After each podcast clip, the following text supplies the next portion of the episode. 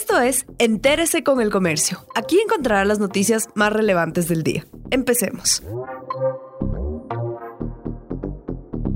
A continuación, los temas más destacados en el comercio este 26 de abril. El gobierno define el plan de reactivación. El gobierno nacional emitirá una hoja de ruta para la reactivación de los sectores productivos en la nueva etapa de la emergencia sanitaria por el COVID-19. La ministra de Gobierno, María Paula Romo, informó que en la semana del 27 de abril del 2020, el gobierno emitirá directrices a seguir para que paulatinamente los sectores productivos operen en la etapa de nueva normalidad. El primero será el sector de la construcción, en el que se reactivarán 28 proyectos. Los transportistas del servicio público están endeudados.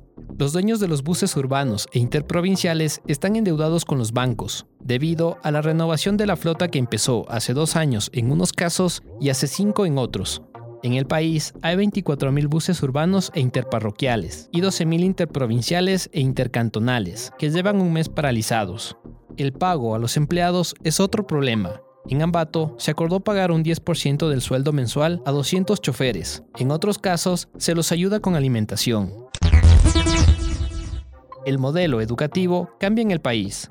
La emergencia sanitaria por el COVID-19 ha llevado a renovar el modelo educativo en el país. La ministra de Educación, Montserrat Kramer, explicó que el nuevo modelo de transición está definido en el plan educativo Aprendamos Juntos en Casa, la primera fase del sistema, la titular de educación sostuvo que se preparan para la segunda y tercera fase, que será el retorno progresivo a las aulas. Se tendrá un modelo educativo repotenciado.